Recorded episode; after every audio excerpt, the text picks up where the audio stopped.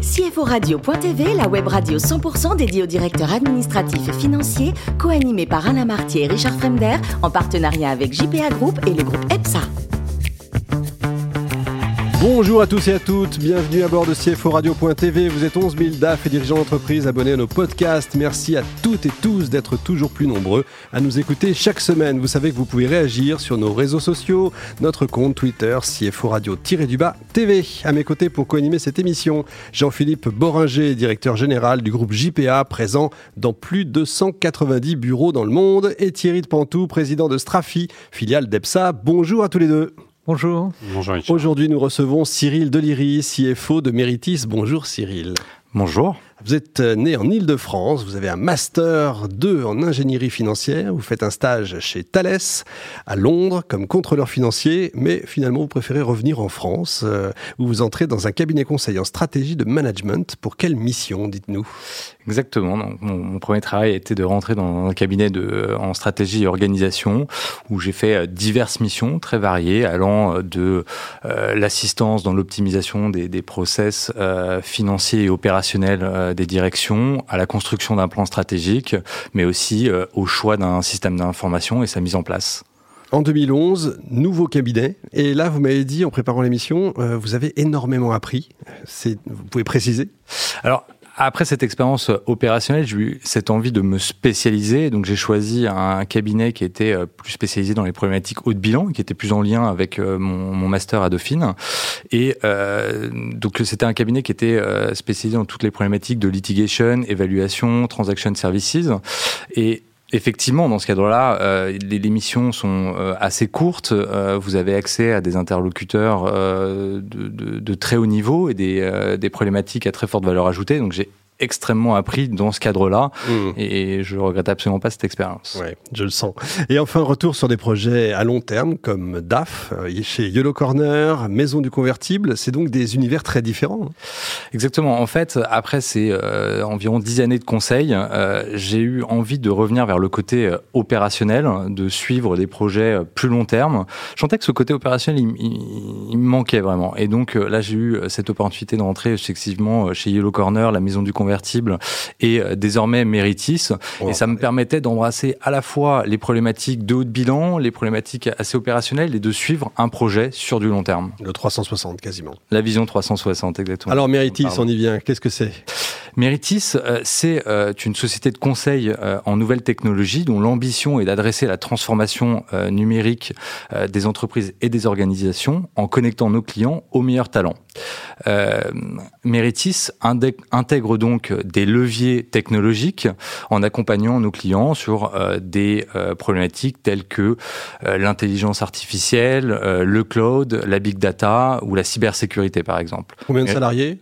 Meritis, c'est euh, environ 600 salariés pour un chiffre d'affaires en 2020 de 52 euh, millions euh, d'euros, sur, réalisé sur tout secteur, avec quand même une dominante sur le métier de la banque finance, qui est le, le, le métier historique de, de Meritis, et sur lequel on a une très forte expertise. Pas mal. Thierry je, je vois qu'il bon pour faire ce métier, il faut trouver beaucoup de talent. Alors Comment, comment vous les trouvez ces talents? Parce que c'est, j'imagine que tout le monde se bat pour les trouver. Que, comment, comment vous faites pour les trouver? C'est la question à 5000. C'est la question euh, à 5000 qui, qui serait, euh, pour y reposer à notre DRH et qui, qui, ferait une meilleure réponse que la mienne. Mais globalement, on a développé un certain nombre d'outils. On a des gens euh, qui ont une véritable expérience euh, sur euh, ce, cette problématique-là. vous allez avoir des, des, des, dans le process de recrutement des, des techniques. Après, on choisit. C'est aussi une connaissance du métier. Il faut savoir parler à ces, euh, à ces développeurs.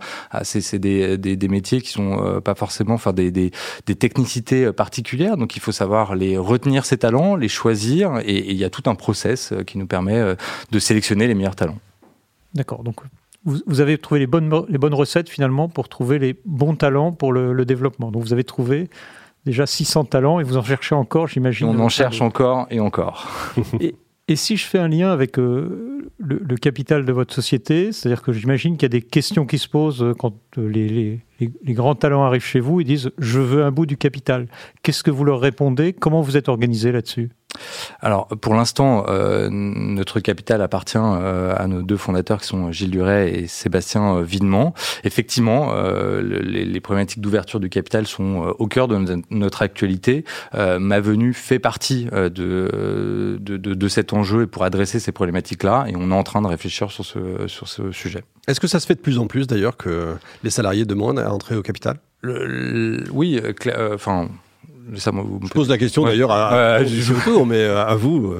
Je pense que ça se fait de, de plus en plus. L'actionnariat salarié, il y, a, il y a deux types de, de prise de participation. À travers l'actionnariat salarié, on propose à l'ensemble des salariés. Puis après, il y a tout ce qui est management package, qui est réservé à des, euh, des typologies de population, une typologie de salariés. Donc, euh, mais, mais effectivement, c'est de plus en plus en vogue, car l'important c'est que tout le monde avance euh, dans le, sur, et soit sur le même bateau et avec les mêmes objectifs. Jean-Philippe, vous, aviez, vous avez connu ça? Vous connaissez oui, effectivement, des, dans, dans, dans ces métiers, euh, que ce soit euh, surtout dans, dans l'informatique et les nouvelles technologies, la demande est, forte mm. sur euh, la participation au capital, effectivement, pour, pour les hommes clés. Je rejoins effectivement cette, cette, Allez, question. préoccupation. le consulting à distance pendant une période de confinement, j'imagine que ça ne doit pas être facile, particulièrement avec les nouveaux dossiers. Et, je pense que le recrutement était encore plus compliqué pendant cette période. Comment vous l'avez géré? Effectivement, la, période Covid, hein, je pense que pas que pour le métier de conseil, pour euh, un peu toutes les sociétés, a été euh, assez particulière. Alors nous, notre particularité, c'est qu'on a des missions euh, dont la durée moyenne est entre 15 et 18 mois. Euh, donc globalement, euh, toutes les missions qui étaient en cours, et, et on remercie nos clients qui ont euh, parfaitement joué le jeu euh, du télétravail, on a pu conserver la très très grande majorité de nos missions en jouant le jeu du travail, à la fois en interne, mais pour nos consultants. Ce qui a pu, c'était compliqué dans le côté du Covid, c'est tous les recrutements qu'on avait initiés en janvier, février, mars, et pour lesquels il fallait trouver des missions en avril, mai, juin, en plein Covid. Et là, autant vous dire que trouver euh, des dans ce contexte-là était un peu plus compliqué et c'est là où l'activité partielle a permis de, euh, a fait son, son rôle de tampon. Très bien.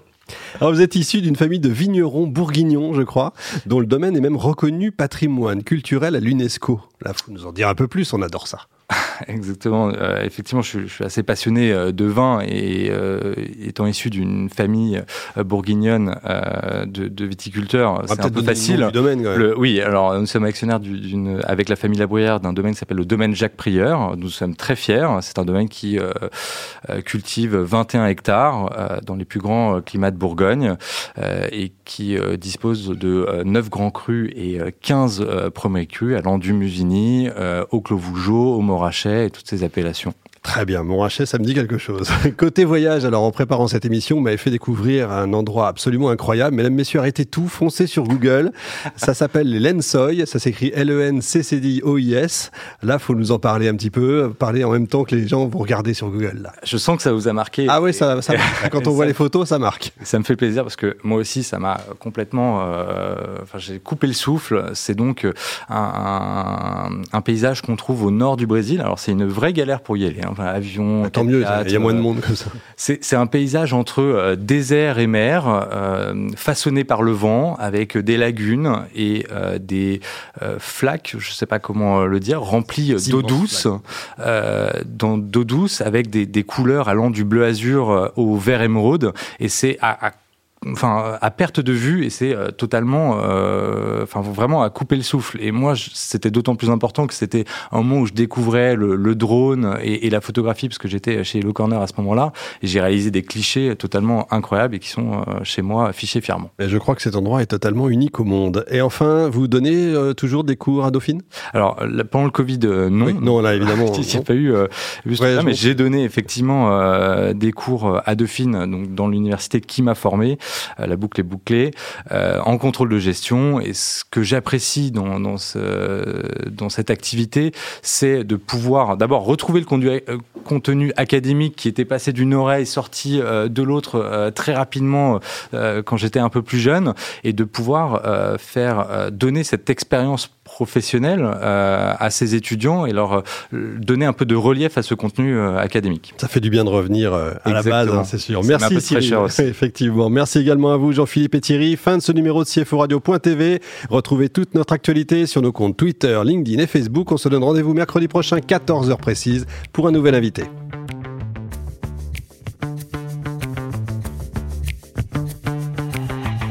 De la semaine de CFO Radio.tv, une production B2B Radio.tv en partenariat avec JPA Group et le groupe EPSA.